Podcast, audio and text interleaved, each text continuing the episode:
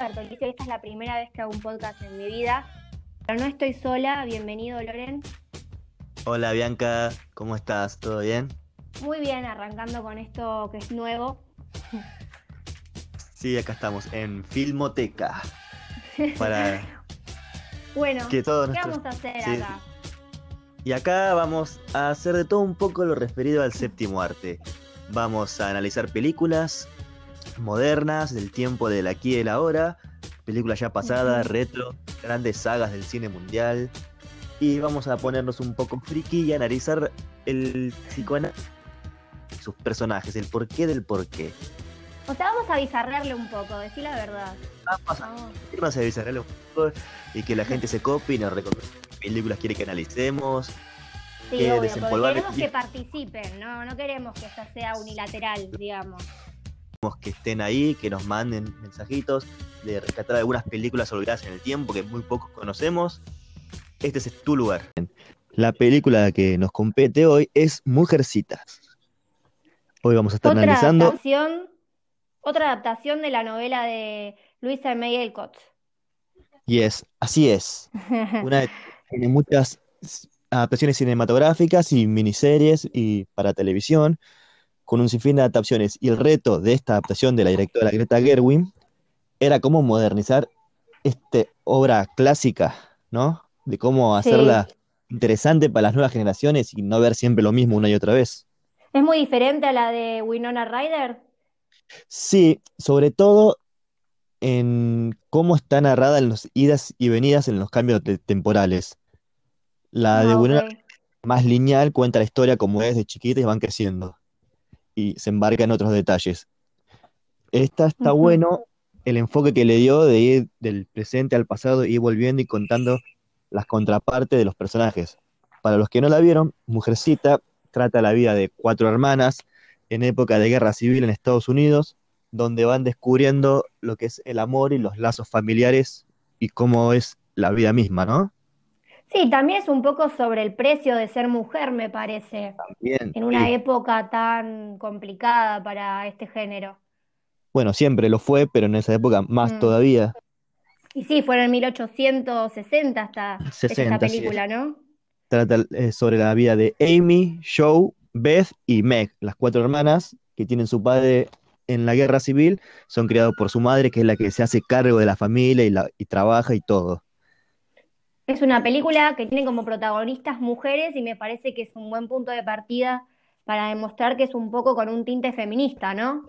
Sí, lo que hablábamos del protofeminismo, si se puede decir, de lo que fue este estandarte de película, de novela, porque empezó como una novela, que lo tomaron las mujeres, que se los contaban las abuelas de sus hijas, después a sus nietas, y de cómo no caer en la convención social de que tenés que hacer esto porque es así.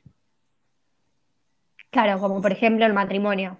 El que es- matrimonio sí, tema central de la, de la película, de, de por qué casarse y por qué una mujer no puede ser independiente sin la necesidad de casarse con un hombre. Claro, porque yo creo que también el punto central es sobre mujeres que quieren algo, cosas distintas, y como decís vos, eh, trata sobre el matrimonio y visto desde diferentes aspectos de cada una de las semanas, ¿no?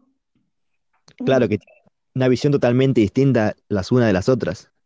Claro, por ejemplo, una por- quiere, no sé, dinero. Creo que eso lo veo más en el papel de Emma Watson. Otra quiere libertad artística. La otra quiere desarrollar su profesión, que sería Música. Joe. Claro, Claro, yo todas quiere ser tienen una escritora. búsqueda personal. Sí, muy bien eh, personificada por las actrices, que porque cada una es, es bien marcada lo que es y lo que quiere y lo transmiten muy bien al espectador. Sí, es como que son hermanas y las, las, las une un vínculo familiar, pero cada una tiene algo que la hace única, me parece, ¿no? Sí, yo de las cuatro hermanas creo que la que más me gustó es Beth. Me, me parece que su personaje la rompió toda. Se comió la película. ¿Es la, que, la que hace música? Eh, Beth, no, Beth es la que hace No, música. Amy. Amy, Amy, Amy, ¿te Amy? Amy. Sí, La son las dos rubias. Sí, Amy, Amy. Sí, a mí también me, me voló la cabeza todo lo, o sea, cómo es el personaje, digamos, Mm. cómo piensa, cómo actúa. Sí, muy, muy interesante. Y Sí, cómo ve el matrimonio ella y que eso se puede visualizar en la escena que tiene con Lauri cuando hablan del matrimonio y cómo lo ve ella como una proposición económica y que no tiene otro escape porque Claro, nada más sus que un bienestar bienes, social. sus hijos, destino, es como que ella ya sabía de antemano que le convenía, digamos, casarse con alguien que tenga plata. Así es. Bueno, la película Sí, arranca con un primer acto, por así decirlo, con Joe llevando sus escritos a una editorial, a un diario. claro. Y Y ya ahí te das tenemos, cuenta que sería otra sí, línea temporal, o sea, digamos que es más adelante eso. claro, empieza en un presente en el que te deja marcado ya de, de lo que vas a esperar en la película, que el, el editor le dice que le gustan sus cuentos, que son muy largos, pero que quiere que las mujeres al final se casen o se mueran, que no importa lo demás. Sí, algo que también le pasó a la escritora, ¿no? Que un poco la editora le marcó cómo tenía que ser su historia, Es el que, final de su historia, más que nada. es que está muy mitizado eh, que Joe es en realidad eh, la escritora, es como sería que su Es el alter ego de la claro, es su escritora, alter ego, es como bio- bio- bibliográfico. totalmente. Pero bueno, lo que la diferencia es el final que cada una tuvo. Poner, la escritora se mantuvo como una escritora solterona y bueno, Joe no, no No, tanto, tuvo no, que... Joe sucumbió ante el poder del amor, pero no nos adelantemos. No nos adelantemos. Bueno, Bueno, después la película nos sitúa siete años en el pasado, con las cuatro hermanas en su infancia y adolescencia, descubriendo los primeros roces pasionales con la llegada de Laurie. Claro, es como unas niñas, cuatro hermanas que van convirtiéndose en adolescentes, digamos, en mujeres, y bueno, ese, los cambios que van teniendo cada una. Y las peleas entre ellas, más que nada entre Amy y Joe.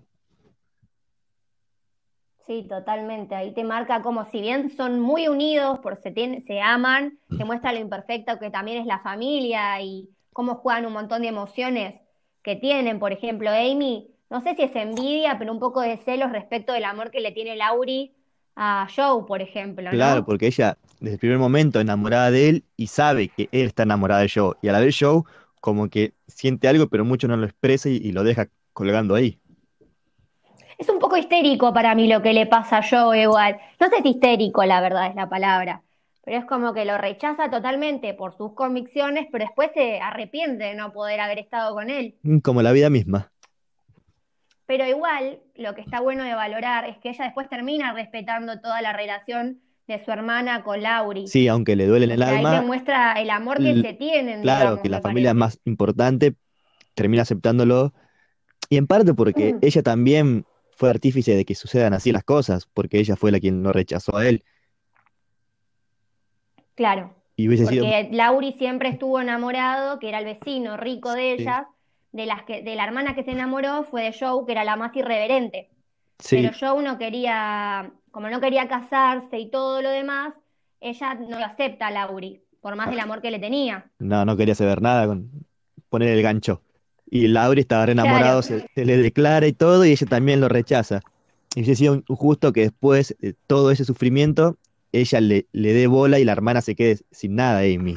Me parece que ese final estuvo, aunque todos quisiéramos que se queden Joe y Lauri juntos.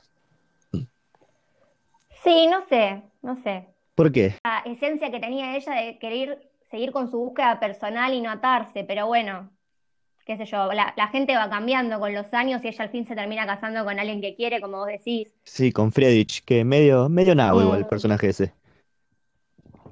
Sí, obvio, a comparación de Lauri no tiene chances, o sea, es mucho más interesante. mucho carisma, mucho todo. Y, y- igual me gusta cómo se toma eh, Lauri, el final, eh, esa relación de Joe con Friedrich. Como que es- le sale ese guardabosque adentro y pero sabe que está con la hermana y trata de aceptarlo. Esa frustración del amor perdido. Lo de los cambios del, del tiempo, la ida y venida del tiempo, fue medio confuso. Si Los que no leyeron la novela, no te dejaba bien marcado cuándo iba y venía. Sí, un poco te mareaba, pero va, no sé. O sea, es difícil, pero te das cuenta más llegando al final de la película. Sí, y uno de Yo los, sé, sí, uno de los puntos algo altos de la novela es la muerte de Beth, que creo que acá en la película pudo haber sido más emotiva. Vos decís que no le dieron la entidad que merecía. En la película no tuvo mucho desarrollo, era más tocar el pianito y volver y como que siempre estuvo más opacada de las cuatro. Y capaz que esa falta de desarrollo hizo que su personaje ca- careciera de peso y, y su muerte fue, mm, spoiler alert, y su muerte fue como que pudo haber sido más emotiva, más sentida. Sí, sí, es verdad, como que pasó bastante a segundo plano y era una de las hermanas que formaba tipo la Sí, fue un eje familia. central. O sea, todo empieza porque ella está enferma y tiene que volver Joe de Nueva York al Claro, pueblo. claro, Joe eh, se va a Nueva York a cumplir su sueño de escribir y cuando se entera, como vos decís, claro, que la hermana está enferma, vuelve, pero no parece tan fuerte cuando se muere, ¿no? Creo que la única que lo veo muy, como que, que lo sufrió bastante fue en Joe, pero en las demás me, no No, sé. como que cada uno estaba metida en su mambo. Sí, sí, Meg estaba pero en, bueno, al fin y al cabo era en- una familia, no sé. sí, como que Meg estaba en la pobreza, juntando el mango para vivir, Amy en la suya, buscando su, su destino, y Joe es la única que se hacía cargo de la familia, como que ponía el hombro, trabajaba, le daba plata a la madre. Sí, totalmente. Después, eh, ¿qué te iba a decir? Está bueno lo del, volviendo al tema del matrimonio, Mm. cómo lo ve cada una, ¿no? Sí, eh, Joe como que siente que es innecesario el matrimonio, como es una obligación. Lo- la, Mm. la- la charla que tiene con, con la tía, con Meryl Streep, que le dice que una mujer solo sirve para casarse y nada más, que no tiene futuro económico sola. Claro, lo mismo que piensa Amy también, Claro, digamos, y- y que por eso Amy lo ve como algo, un destino, un- una proposición económica, vos no, al fin y al cabo todo lo que tengas va a ser de tu marido, hasta tus hijos son de, de tu marido. claro, no sos dueña de nada, por eso llevan tan bien la relación Amy con la tía. Termina siendo casi un Claro, calco. vos- uno piensa que Joe iba a ser la preferida de la tía, pero al final nada que ver, porque Sí, Amy me parece que termina siendo más, ese llevándose perfil, mejor con la tía. Sí, así es. Y después en una parte Joe dice, prefiero ser libre, o sea, prefiero ser solterona libre y remar mi propia canoa. Eso ya creo que te marca bastante, o sea, la forma de, de ver el matrimonio de ella y toda esa convención, convención social impuesta. Eh, era lo que ella quería hacer, digamos, en un principio. Sí, y igual como que se nota mucho el, el paso del tiempo de la película, cómo es lo que piensa Joe desde joven, y ya de más adulta, más curtida, Sí, trabajando, como que se dio cuenta que era, es el amor y ella lo sentía así, que no, no estaba renunciando a nada ni obligada por nadie a hacerse casándose con Friedrich. sí, sí, tenés razón, como que lo que para mí de Joe podemos ver es que ella lo termina teniendo como una elección el matrimonio, no como algo impuesto. Claro, Porque como vos decís, con el paso de los años termina casándose, pero no con Lauri, que era, digamos, el que estaba como predestinado a que se case. No, terminó eligiendo ella. con quién quería tener una relación, digamos. Igual, no sé si Laurie le hubiese dicho que sí, largado todo, terminaban ellos felices, y no sé si hubiese sido más feliz que con Friedrich. Nunca lo sabremos. Mm, no, nunca lo sabremos. C- capaz que era un amor eh, casi perfecto, se casa- casaban y terminaba a los dos meses. Y con Friedrich sí tuvo, tuvo una vida de felicidad. Yo creo que pudo tener una vida de felicidad porque tenían muchos intereses en común y como decíamos con Lauri, qui- quizás fue un amor más adolescente Sí, más pasional y y esto era nada. más un amor de, de mutuo respeto con Friedrich. Claro, era más pasional por el hecho, hasta lo vemos en ella, cuando después se arrepienta al verlo con la hermana, es como, me parece que es un amor más maduro el que tiene con el, con el que termina siendo su esposo. Sí, con Friedrich, el francés. Conclusión, ¿merecía el Oscar esta película? No, para mí no, si bien es una historia emotiva, es bastante simple, muy bien dirigida, muy buenas actuaciones, pero creo que con todos los monstruos que se presentaron en los Oscars, estuvo bien que haya tenido solamente la nominación y nada más que eso. Difícil llegar, porque había muchas muy buenas películas, digamos. Que ya la vamos a ir tocando a lo largo de la Eh, semana. Si no vieron y Mujercitas, cualquier comentario que tengan, claro, miren la película, miren la película porque vale la pena, no tenía que ganar el Oscar, pero está buena. Sí, que nos dejen los comentarios a ver si coinciden con nosotros o no.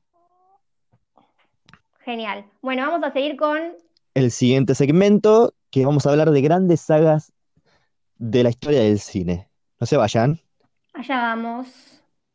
Bueno, llegó el momento de hablar de grandes sagas de la historia del cine y lo que a mí respecta, creo que la madre de todas las sagas es, es Star Wars. No sé qué opinás vos, Bianca, pero también tenemos la opinión de un invitado especial, que es Nicolás Coglini. Hola, Nico, ¿cómo estás? Bienvenido. Hola, ¿qué tal? Buenas noches. ¿Cómo andan? Bien, acá tratando de desmenuzar esta saga tan hermosa que atrapó generaciones y generaciones de chicos y adultos. Sí, durante casi, ¿cuánto? 40, 40 años, años, sí. 42 años. Empezó en la visionaria historia de George Lucas en el 77. 2020, Pero ¿por qué Sí, estamos y- hablando y- de esta mira. película? Digamos que ayer fue el día que se conmemora Claro. esta saga impresionante y por eso queríamos darle empezar el podcast con esta película. así es. Claro, fue el 4 de mayo. Claro. ¿Qué, ¿Por qué es el 4 de mayo? No sé, te iba a preguntar a vos. Tiene una fecha. Sí, tiene una fecha, es 4 de mayo porque en inglés Claro. 4 de mayo es May the Force, que fonéticamente Exactamente. es May the Force be with you, que la fuerza te acompañe. Claro, tal cual. Genial, Sí, re sí, bien sí. pensado. Sí, Fanáticos decían Sí, ¿eh? como nuestro día. Exacto. Y ya creo que desde, el- desde qué época, eh, igual es viejo también el festejo del 4 de mayo. Creo que no tiene la misma, la misma distancia que el estreno original, pero es relativamente, tiene varios años. eh. Sí, sí, de 15 años No- debe tener. se me escapa la fecha, pero sí, sí, tiene sus señales, no es algo nuevo. Sí, sí, tal cual, tal cual. Y siempre se aprovecha el 4 de mayo para hacer como algún, algún lanzamiento o alguna novedad o alguna cuestión que tiene que ver con la saga, como que se estrenó ayer, la- no, no se estrenó, pero se eh, contó que hay tres directores nuevos que van a estar enfocándose en nueva película de Star Wars. Sí, Taika Claro, Waititi bueno. es uno de ellos, ¿no? Sí, El de Rabbit. también se aprovechó el día para alargar la saga completa en streaming, plataformas digitales. Eso es muy bueno, sí, sí, sí, sí, sí. Así sí, que sí. los que no la vieron, vayan y véanla, que es- no se van a arrepentir. Y vos, Tienen para, para pasar tres días seguidos mirando. ¿eh? Pará, ¿Y yo, vos, me- Nico, yo cuál fue la- tardé, yo tardé todo el mes de vacaciones de invierno para verla. claro, porque Bianca es, Pero miraste, es una iniciada joven en Star Wars. Yo llegué tarde, digamos. es una Padawan. Sí.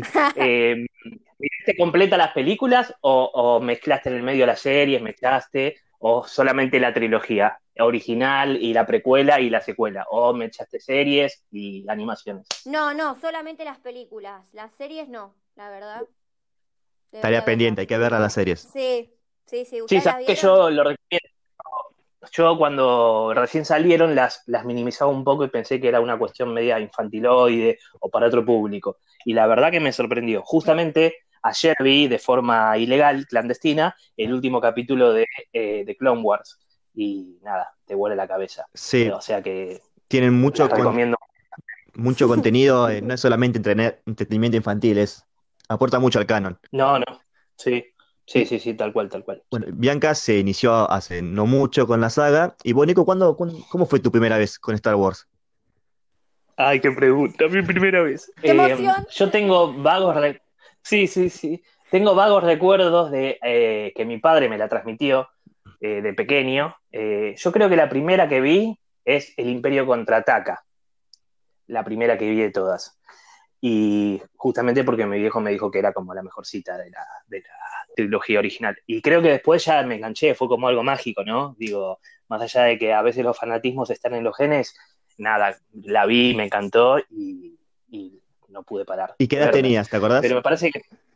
Y esto, a ver, habrá sido. Y debería tener, eh, a ver, y, eh, 10 años, 8 años, Mm. más o Ah, re chiquito. 8 años, sí, sí. Sí, sí, sí, sí, sí, sí. Y te marcó, Sí, sí. digamos. O sea, y te generó toda una necesidad de seguir viendo más. Sí, sí, la verdad que sí, y me y aparte es como un cariño casi familiar, ¿viste? Porque es como que la posibilidad de durante 42 años que uno tenga a través de las películas o de la serie o de cómics o de libro, eh, la posibilidad de estar en constante comunicación con ese universo, también le toma mucho cariño y es una cuestión que, que, que te da mucho amor hacia la saga. Yo estas, las últimas películas, sobre todo esta última que se estrenó, lo y íbamos, bueno, fuimos con ustedes, fuimos con mis viejos, fui con mi pareja, digo, la fui a ver muchas veces, pero digo, era como una cuestión de, religiosa casi se diría, ponete. ¿Y tuviste la oportunidad de ver las clásicas cuando las lanzaron en el cine? Eh, vi la, la, la, locura que hizo George Lucas con la remasterización, que a mi entender le quitó un poco de, magia al final, pero en otro sentido emparcha algunas cuestiones, algunas cuestiones tecnológicas, sobre todo que quizás en la época en la que se estrenó la trilogía original no, no se podía plasmar, ¿no? Y también cosas argumentativas para darle más cohesión. Sí, sí, sí, sí, sí, sí. Sí, en ese sentido creo que aportó y, está bueno. Me parece que se engolosinó George Lucas un poco con, con nunca terminar de, estar conforme con el producto final. Entonces hoy en día hay un montón de versiones circulando de, la trilogía original. Eh, tenés la primera remasterización, la que se hizo después del 2000, eh, una que se hizo cuando salió, claro, la Blu-ray que le agregaron ese grito espantoso a Vader cuando tira al emperador eh, por el agujero en la estrella de la muerte. Digo, eh, eh, me parece que el freno se lo puso Disney cuando lo movió, pero si no, si fuese por él, hoy estaría estrenando una remasterizada 4D, 5D, mm. ultra tridimensional, porque me parece que nunca se terminaba de conformar, siempre que era como que se le agregaba más cosas. Y si tuviésemos que elegir de las originales, una, ¿cuál es la mejor? ¿Por qué? De las originales. Em, sí, yo creo que el Imperio contraataca es como la más. Eh, me parece que es como, que la más. que despierta más el espíritu revolucionario, digamos, el espíritu de, ir a luchar y de, del bueno contra el malo. Me parece como que es la más fuerte en ese sentido. Em, y para, la, sí. Para vos, Bianca, ¿coincidís? ¿Cuál te gustó más? Sí, a mí también es la que más me gusta. No, la no, la 6 es la que más me gusta perdón. Ah, el regreso del Jedi. Sí, eh, es la que más me gusta porque me encanta el final, digamos. me encanta cómo se cierra la historia, digamos, de Vader. No, yo coincido con, también con Nico el, el Imperio contraataca porque es donde más crece la mitología esta del Jedi, con Yoda y la fuerza y la oscuridad, mm. como que deja las bases muy mitológicas. Y aparte la revelación eh, crucial de, Vader y Luke. Sí, el, el giro argumental más importante, digamos, de la película. Perdóname. Sí, sí, sí, sí. Sí, igual ahora pasamos a, pasamos a debatir las, precuelas, de las precuelas, sí. creo que tanto Lorin y yo también nos quedamos con episodio 3, me parece, de, las precuelas. Sí, de las precuelas, La venganza de los Sith, creo que es todo lo que está bien. Es la más épica para mí, o sea, voy a usar esa palabra porque a mí me, fascina, es muy, muy buena la pelea, todo como, no sé, está de otra manera hecha para mí, es como más eh, un camino que, que lleva a Anakin a convertirse eh, en Darth Vader, digamos, y te muestra todo eso y me gustó, la verdad. Como que ya no es Yo la creo película de un héroe como en la trilogía original, el camino de un héroe, no, acá es como un camino que tiene el protagonista. Y claro, ¿cómo llega a eso? Me, gustó mucho por ese lado. Claro, es como el camino del antihéroe, el camino del villano, porque si hay algo que hizo Star Wars y que también es parte de la mitología y de lo que creo, es transformar al villano en no tan villano, ¿no? Digo, en redimirlo. Claro, lo que hay por detrás del villano no es malo porque quiere ser malo, sino toda la historia que hay por detrás que termina siendo Vader una resultante de otras cosas, ¿no? Hasta terminás pensando que Vader existe por amor, eh, si lo mm. llevas a un plano eh, más filosófico. Sí. Y bueno, en su momento fueron.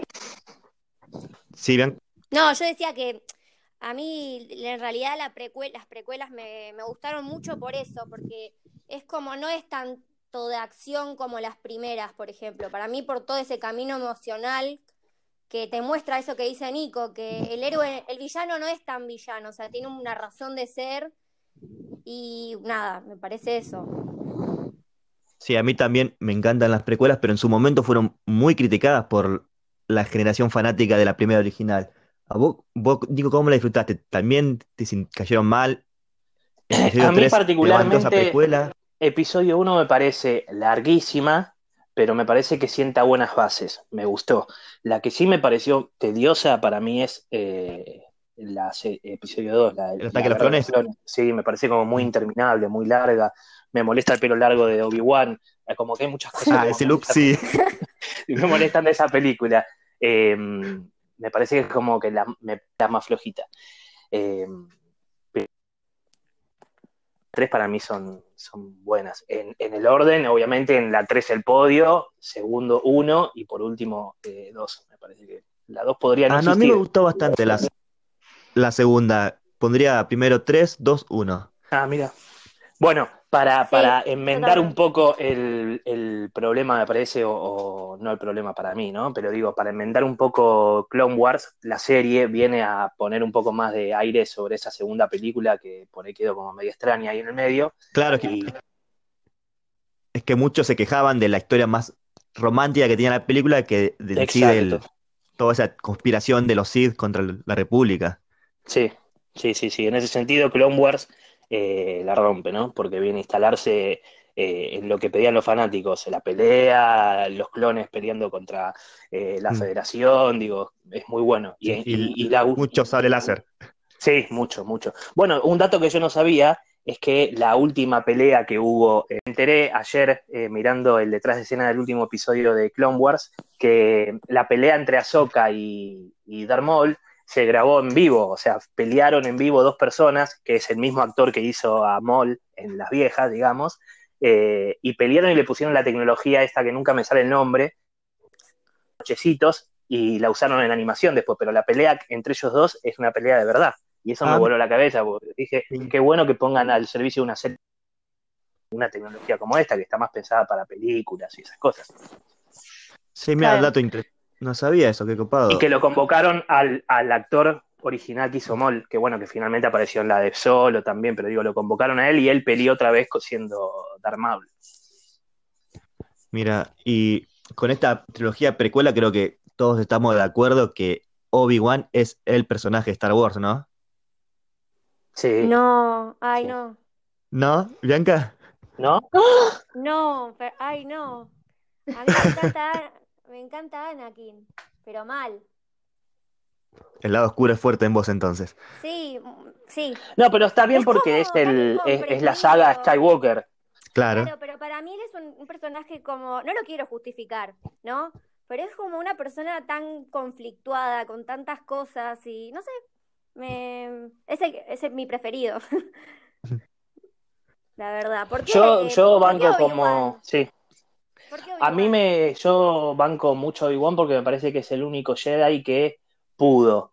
eh, sin, sin hacerse, sin salirse del consejo, sin salirse de la de, De la doctrina de- exactamente, pudo entender todo, me parece, Mm. ¿no?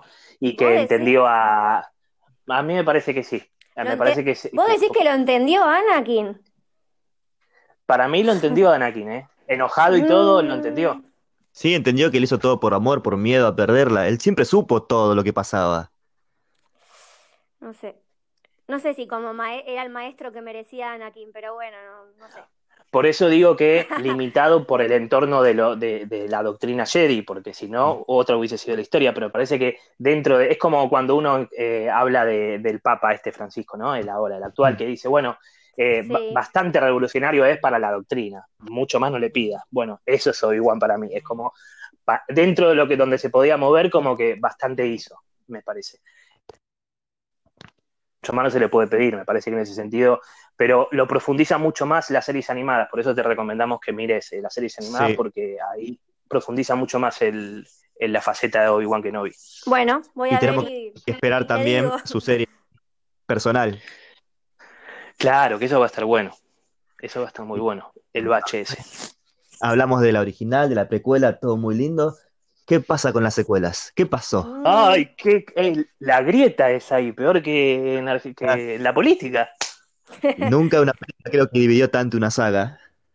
Sí, incluso yo no sé cuántas películas hay que eh, modifican los fanáticos y su potencia, modifican cosas argumentales, porque hay- vos ves la última película y te das cuenta que hay cosas que están ahí en un guiño hacia los fanáticos enojados. Sí, mucho fanservice. No, para- por, no por otra cosa, claro. Sí. Mucho guiño al fanservice y metieron todo lo que puede tener una película que no falte nada y hicieron, bueno, el derroche de información que hicieron en el episodio Ujú. 9. Sí. Sí, sí, yo no quisiera estar en los, en los zapatos de, de- JJ. De JJ en la mesa de edición, en la isla de edición, Mm. sacando, achurando la cinta porque lo tenía atrás a Disney, congelado, diciéndole, hacela más corta, eso no va, esto, saca acá, saca, y sufriendo. Yo me imagino que hay una película original de él que dura cuatro horas y que no la veremos nunca. Dicen, dicen que está el- la, versión de él, de tres horitas más o menos. Sí. Es que fue Esperemos poco que algún día Fue, fue poco tiempo para mí, para darle un Sí, no dejaron a de una desarrollar mucho. tan importante. Es como mucha información en muy poco tiempo, me parece. Sí, Episodio se 7 podría para haber mí, extendido. Sí, totalmente. sí, episodio 7 para mí cumplió con la expectativa de la nostalgia de volver a poner la saga en primer plano. Si bien pecó de ser muy remake de episodio 4, creo que Mm. estuvo, no decepcionó. No sé qué piensan. Nico.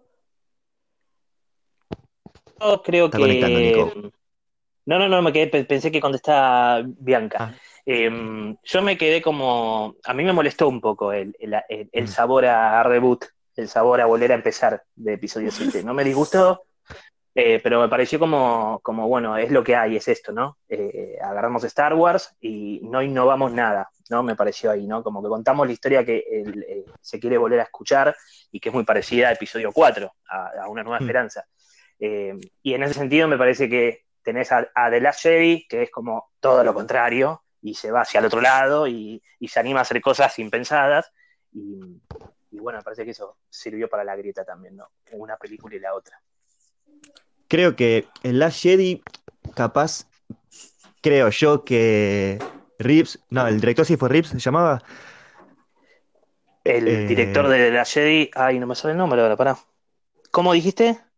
Reeves, Eh, no, creo que no. Ay, pará. Ahí bueno, eso lo cortamos. Y después. Bueno, para mí, creo que no estuvo muy empapado en lo que es Star Wars. Quiso hacer algo muy radical y- e innovador y como es querer aprender a leer sin saber el abecedario. Falló mucho en la mitología de, de los personajes. Yo estoy muy decepcionado con Luke tirando su sable láser. Es muy fuerte. Rian Sí, Johnson, ahí podemos ¿puede ser? coincidir. Sí, Ryan Johnson. ahí. Perdón, eh, que interrumpí. Ryan Johnson. No, no, que está bien, está bien, está bien, información. Sirve. Eh, yo ahí diciendo un poco en lo, en lo que puedo llegar a compartir, que me parece que por ahí no es la mejor resolución a Luke revoleando el, las- el sable, ¿no? Eso me parece que como resolución no es la mejor. Sí, en- sí banco el mensaje por detrás y sí banco a The Last Jedi. Yo vengo acá como embajador de los que les gusta The Last Jedi, eh, así que vengo a defender esa postura, pero digo, me parece que el, mostrar al Jedi deprimido eh, y solitario en una isla, banca, lo banco, me gusta. Por ahí no era muy fuerte ver a Luke tirando el sable, ¿no? Eso por ahí podría haber estado de otra forma, contado, quizás. Eso puntualmente. Yo creo que en general igual toda, tipo, la secuela eh, tiene una pereza argumental, digamos. Como decían ustedes, como decía Nico, es como un rebote, o sea, hicieron lo mismo. Como que, o sea, no es que contaron otra historia como pasó con las precuelas, ponele para mí, que se contó una historia diferente que complementaba. Acá es como, se contó lo mismo y bueno, como dicen ustedes, en el, en el capítulo 7, como en el episodio 7, perdón, también es como muy raro eso de Luke, como tirar el sable, es como, no sé, no le Es veo mucho sentido.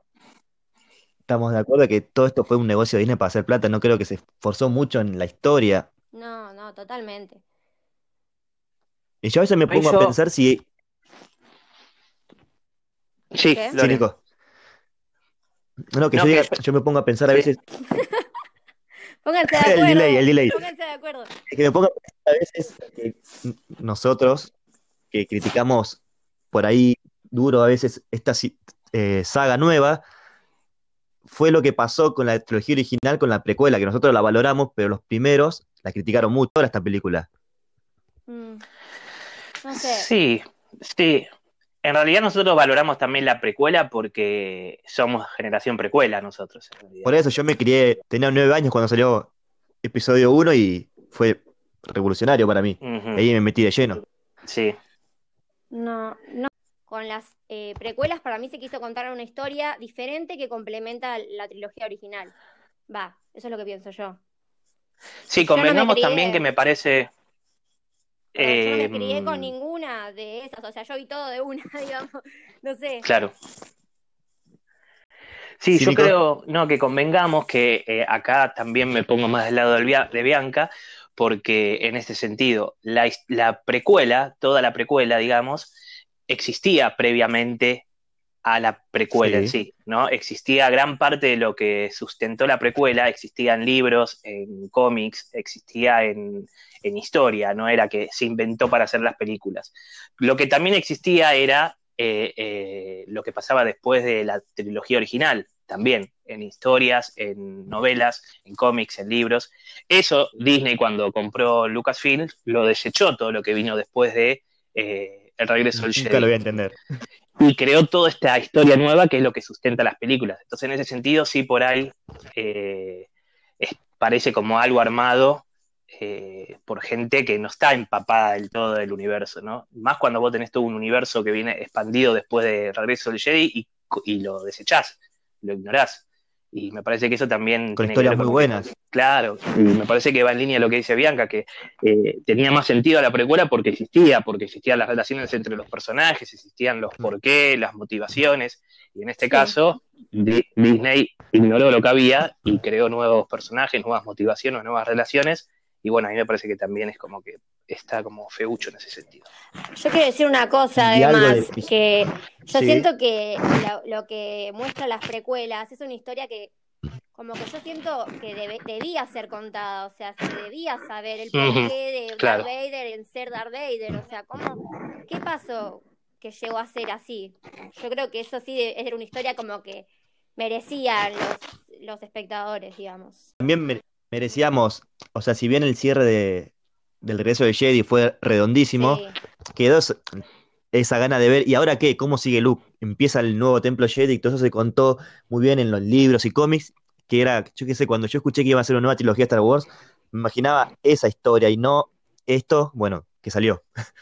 Mm. Claro, sí, totalmente. Hay un montón de novelas, Heredero del Imperio, Imperio Oscuro, hay un montón de novelas y cómics eh, viejos que ya no son canon y son de universo Leg- Legends, eh, que no es el universo oficial, que son geniales. Bueno, dicho sea de paso, la última película tuvieron que ir a ese universo que desechó Disney para encontrar cosas Sí, que sirvan para que el fanático no esté tan disgustado. como el regreso de Palpatine, Claro, los clones Sith y todo. cual. Sí, O sea, hicieron una mezcla Y para algo ver qué salía, ¿no? Yo creo. Sí, yo creo que en definitiva el, el resumen del saldo para mí le da negativo a la nueva trilogía. Y algo que tampoco me satisfació, si bien por épica que pudo haber parecido la muerte de Luke y por qué nunca fue ayudar a Leia y implantarse ahí como el caballero Jedi que él siempre fue. Bueno, pero ves, yo, yo ahí lo banco, ¿eh? Eso es lo que banco, por ejemplo, de Last Jedi. Que banco el fondo argumental y banco la decisión de, mostrar a Luke como una persona triste y deprimida, en soledad en una isla, porque si vos te pones a pensar hasta ese momento todo lo que fue el legado Jedi y qué pasó desde la caída de la República con Palpatine, canciller y emperador, hasta, eh, hasta que se, bueno, teniendo en cuenta todo lo que había pasado con el sobrino de él, ¿no? Que lo eh, apare- aparentaba que lo quiso matar y eso, pero digo, lo más importante, me parece, es eh, verlo, ver hasta, hasta la caída de Vader, digamos, ¿no? Y me parece que, que hasta ahí lo, es verdad cuando Luke dice lo único que cosecharon los Jedi hasta ahora fue fracaso, digamos. Y, Mm. y a- si a eso vos le sumás eh, la tragedia de que casi matas a tu sobrino porque te das cuenta que tiene un poder que no podés controlarlo y que va a ser inevitable que se, que se ponga loquito, digo, tiene un trasfondo que me parece que el personaje justifica que esté recluido en esa isla y deprimido. Y aún así viendo que de los Jedi no quedaba nada, digo, no existía nada ya casi. Entonces, Sí, pero eh, Obi-Wan también se recluyó y sin embargo lo ayudó a Luke. Yoda también se recluyó y lo ayudaron. Y él fue como que no quiso ayudar. lo que está bueno de, Y- de- de la última película es que a, a, a Rey le pasan cosas que la, que la lleva a convertirse en un Luke otra vez, eh, en ese Luke que estaba abandonado en la Sí. isla. Y, y nada, y, y el mismo Luke la termina salvando.